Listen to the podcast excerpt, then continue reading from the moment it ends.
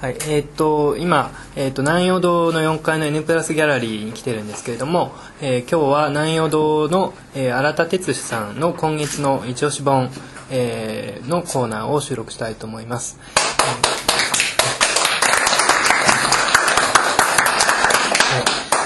えーと、今月はですね、えーと、乾久美子さんの、えー「そっと建築を置いてみると」つい先日、えー、出版された本だと思いますけれども稲久出版から出ている、えー、建築家コンセプト現代建築家コンセプトシリーズの、えー、3巻目にあたりますね。でこれについて、えーと、新田さんの方から、えーと、紹介していただきたいと思います。じゃあ新田さん、はい、よろしくお願いします。えーと、そうですねあの先月出たばかりの本であのまずこの本の、えーと、建築出版界における、えー、背景位置づけ的なものをお話ししたいと思います。えっ、ー、と今年の初めに日経アーキテクチャという雑誌であの昨年の建築の作品集を中心とした売上ランキングっていうのをあの発表したんですけど、あのそれが世代別にこう建築家を分けてでベストセラー順って言いますかね。あのその辺の結果を見てすごくこう目立ったのが30代40代前半ぐらいの建築家の作品集ですとかあとまあその個人の作品集に続いてあの我々オムニバスって呼んでるんですけどあのこの建築ノートですね。これは月橋さんがえー、監修してる。あとは、えーと、エクスナレッジの、えー、デザインアディクト。で今年になってからも JA でやはり同じようなスタイルで、あのー、特集を組んでますね。でこのオムニバスっていうのは簡単に言いますと複数の建築家を一冊でまとめて紹介してるというあの本なんですけどその辺でこう中身を見ると割合こう建築家の重複が目立つんですよ。であのー、具体的に言いますと、えー、藤本壮介さんとか石上淳也さん、トラフや菊池宏さんとか中村宏さん。あとは、まあ、乾さんですね。でそういう背景がありましてで彼らもあのー、だんだん徐々にですね、あのー、作品が増えてきてると。そういう時期になってきてましてそこであのこう一冊で一人で丸丸々あの本が出るというそういう傾向に今来てるそんな感じがあるんですよね。それで今日紹介する乾さんの本なんですけどあのこれは基本的には作品集だと思うんですけどあの特徴的なのは、まあ、普通の作品集と違う部分ですねあの中見ると分かるんですけどほとんど図面がないんですよね。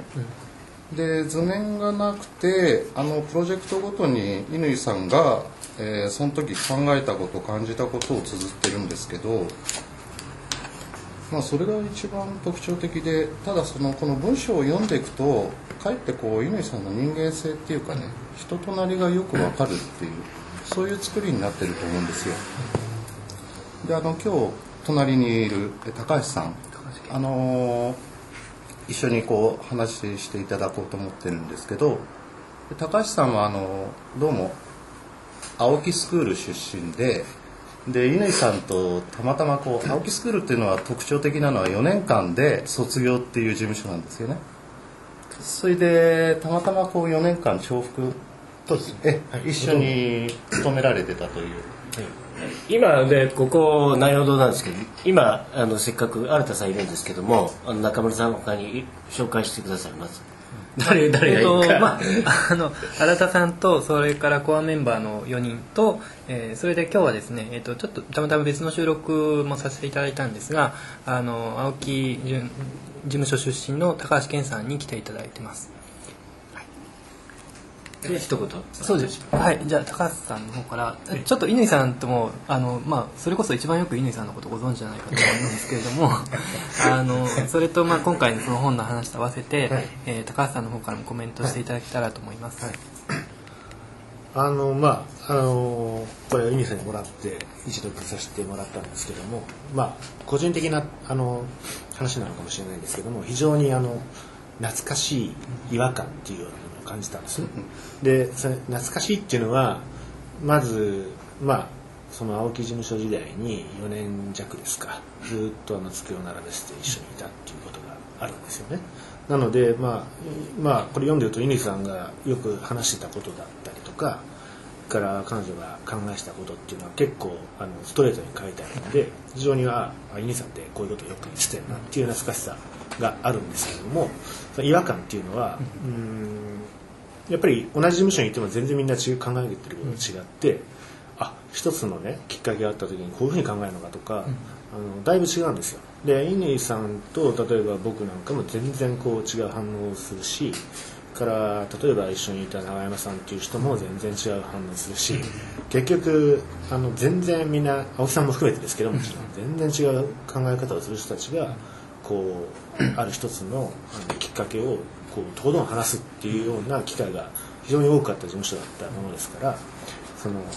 こいつ何言ってんだみたいなところが一つのきっかけから感じる違和感っていうのは常に毎日のようにあった場所だったんですね。だから懐かしいな懐かしい違和感だな。まあで一つあのこのエピソードにも書いてあったんですけども、まあ、ウサギをあの最初に見に行った時に見つけてそこからね、まあ、丁寧にこう話をこう持っていくじゃないですか。あの辺なんかも非常に乾さんらしいまあ言うと怒るかもしれないですけどフェミニンな感じっていうか優しい感じっていうか感じがして僕なんかまあウサギなんか出てきたら蹴飛ばして終わりだと思うんですけども。そこからねその建築の話まで持っていくあのストーリングが面白いしこれはあの多分でも乾さんってそういう人なので事実だと思うんですよ。だそういうことが淡々と書かれていてあの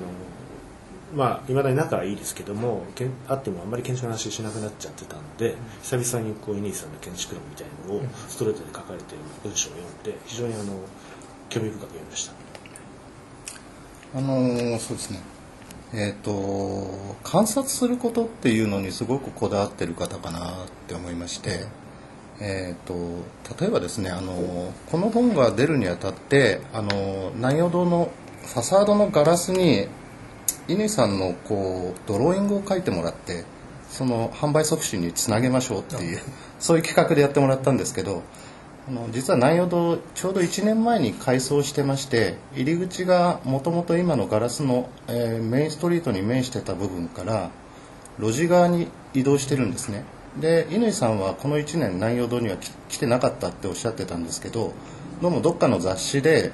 プランは見てたとただその路地の存在というものを全くこう認知してなかったということで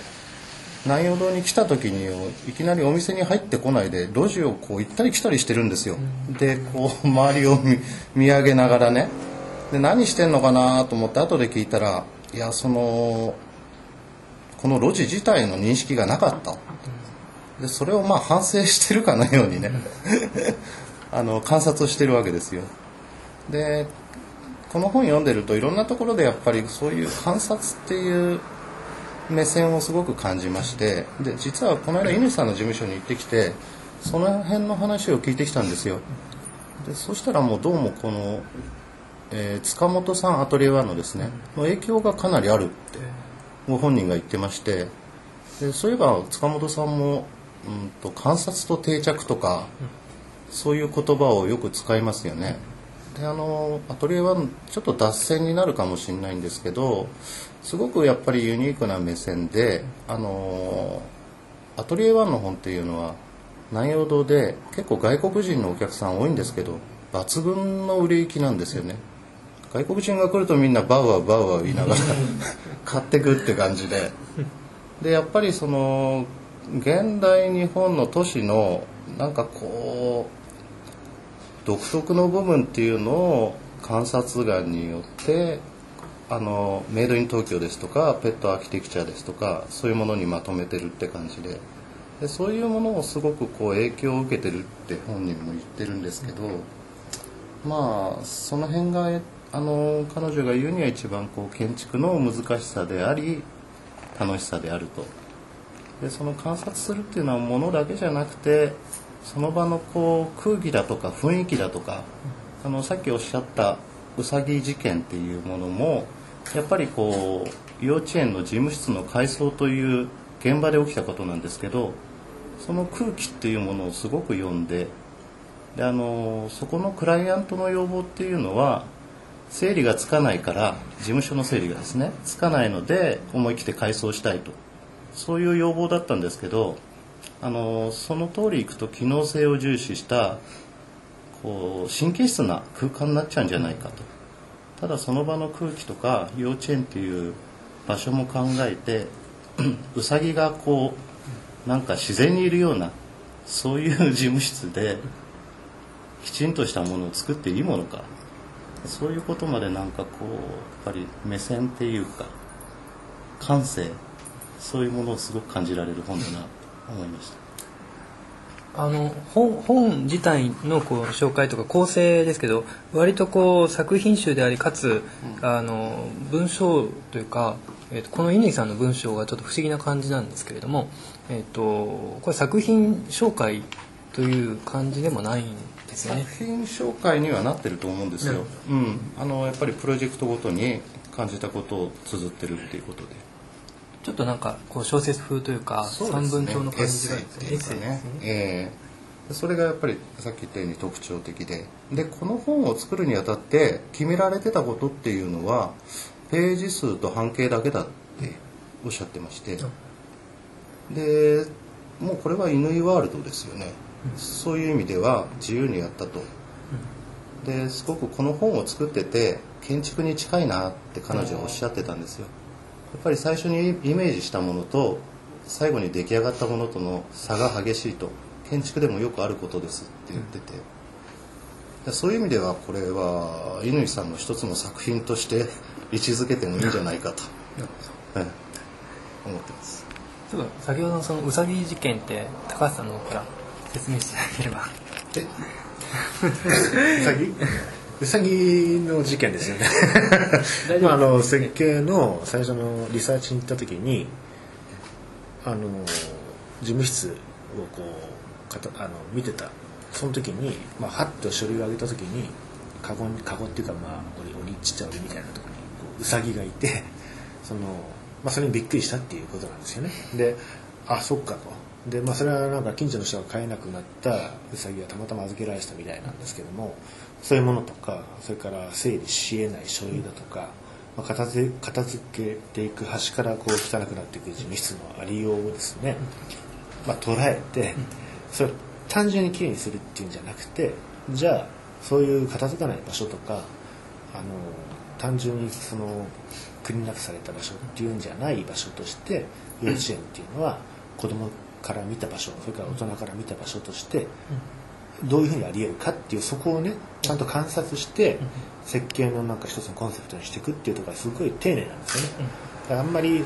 丁寧なんだけどもでも乾さんの作品ってすごい強度があるあってそのまあヒロイズムじゃないんだけどすごい強度があるってそこはまたアンビバレンスな感じがして不思議な感じもするところなんだけどあとこの題名この「そっと建築を置いてみると」ってこれそっと置くでしょ？だから建築って建てるしかなりえ音も出ます？そうそうそうそうぼ僕らの感覚としてはなんかくさびを打ち込むみたいな強烈なイメージなんだけど置くというところがこうレトリカリでもありでも彼女の中ではそういうもんだっていうふうに思っているところが、まああの引き裂かれつつも正直なあの発露なんじゃないかなっていうふうに思いましたけど。なるほど。ありがとうございます。伊賀さんとかは、もう、まあ、もう読ま僕はね あ全部読んでないんであんまり偉そうなこと言えないんですけどあのまあ何度か出てますけどすごい文章がね、まあ、本当エッセイ集になってて大変うまいということに感心しました。でタイトルも英語タイトルこれエピソードなんですよね。あのそっと建築置いてみるとなんだけどなんかそれぞれの建物を考えるときにまああの本当に思って、まあ、さっき観察したことがきあのベースになってるんだけど、まあ、塚本さんだったらその観察したことを必ずなんか新しいキャッチフレーズを作ってこう新しい言葉を時には捏造したりあるいはあのすごいこう表現形式でこうポップな見せるけどまあ乾さんの場合そうじゃない何かすごい物語の世界に連れてっていってくれるしあ、まあ、その建築についてやっぱ作品として圧倒的にもうデータがないの多分作品集とはもはや読めないようなものなんだけど文章でこれだけ建築のことを書けあのある方法で表現できるのすごいなって率直に感心しました。であと面白いなと思ったのは最後解説になったじゃないですか。あの要するにこの世界にあのあと2人の文章ってなかなか挿入できないのであたかも最初から出た本なんだけどこう文庫本化した後にあの再録して後にこう解説がつきますよね。そんな感じであの藤村さんと石澤さんのテキストが後にこうくっついてるのもなんか本の仕掛けとして面白いななんてことをちょっと思いました。あとまあ個人的にはそう全部読んでないんですけど漫画の話とか書いてないんですよね。ないですあのなんかあの乾さんがの事務所で大大日向剛という漫画家の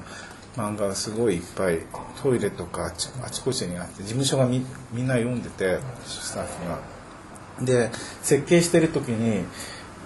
共通言語としてあのエピソードのこのこのギャグこの感じとか言いながらなんか設計してるっていう話 すごく面白かった。その話はなさそうだなとかってちょっと思いました。それこそそういうことって昔からありました？高橋さん。ありましたよ。はい。やっぱりそううん、であと多分乾さん好きなのは横山さんの入道木とか漫画好きだと思いますけど。南さんの方からも一言。そうですね、まあ、あの僕、まあ、世代的にはあの大体あの五十嵐さんとかそれ山田さんとかも同じっていうかですね。まあ同じ世代のあの建築家で僕はあの乾さんのことはまあ非常にこうあの、まあ、尊敬してるっていうかあの、まあ、書いてるものからも非常にこうなんていうか刺激を受けますし、まあ、作ってるものも先ほどまあ高橋さんがおっしゃってましたけどもあの非常に強度の高いものを作られていて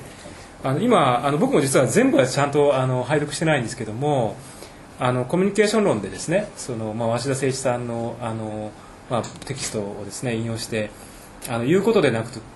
てその聞くことの大事さみたいな話をしていて、まあ、すごく僕それそれをあの引用されているのは乾さん非常にこういいことを言ってるなっていうかあの、まあ、要するにこ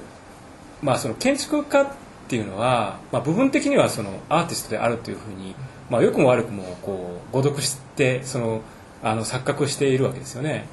でまあなんかこういろんな人がこう私こんなことやってますみたいなことを主張するっていうのは、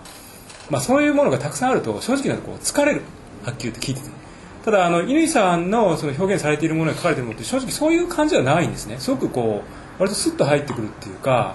あの私こんなすごいものを作ってますみたいなことをあの声高に表現されて疲れるっていう感じが全くなくって、まあ、非常にそういうところはやっぱり乾さんって本当にすごい人だなっていうことで僕は本当にあの乾さんのこう書かれているものからも非常にこう刺激を受けますし作っているものからもそうですしあのそういった意味ではその同時代の建築家としてあの僕は非常にこう乾さんのことをまあ尊敬していますしあの、まあ、頭が下がる思いであのいろいろとあの活動を拝見させていただいてます。これなんかさカウンターの色と同同化してない？なんか偶然だけど。なんか机のなんか。確かに机に置いてみると本の机と存同化在しちゃうがような不思議な。木目ですか、だからこれそっと本を置いてみるみたいなねそういうなんかこうメタファーがあるみたいなね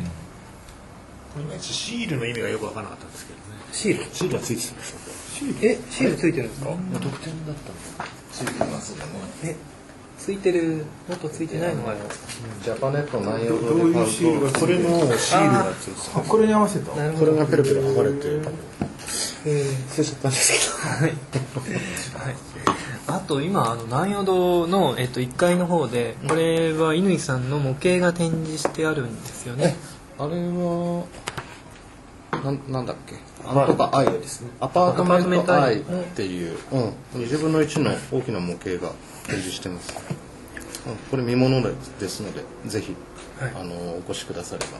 あとこの本なんか作った時に乾さんな何に期待してますかってぶしつけな質問したら、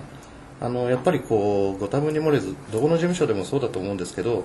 優秀な人材が欲しいと。この本を見てこう我こそだと思う方がいたら応募してみてはいかがでしょうかと。思います。これはシリーズの、えー、と第3巻なんですけどちなみに藤本壮介さんが第1巻。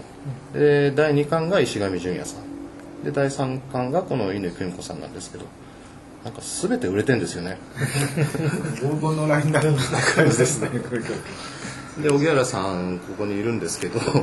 次のは言っちゃっていいんですかね？あじゃあ荻原さんの方から。もうリスザーさんリスザー流来年3月か4月に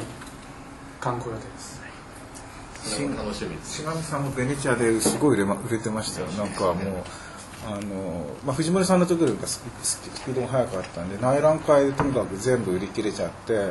オープニングの日にはなかったんですよね。あの一般のオープニングの時にななくって。であのウェブにもちょっと書いてあるんですけどなんか飛ぶように売れるっていうのはこういう状態いるんだっていう。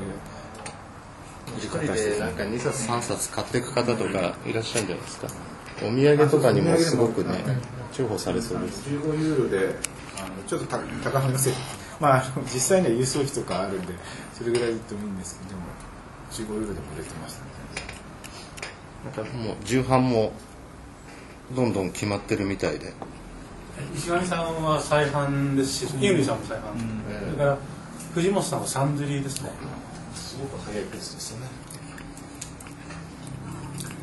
はい。じゃあえっ、とそれぐらいではい。えっ、と何か何か付け足すこととかですか？はい。じゃあえっ、と今日は、えー、新田さんどうもありがとうございました。あありがとうございました。高橋さんありがとうございました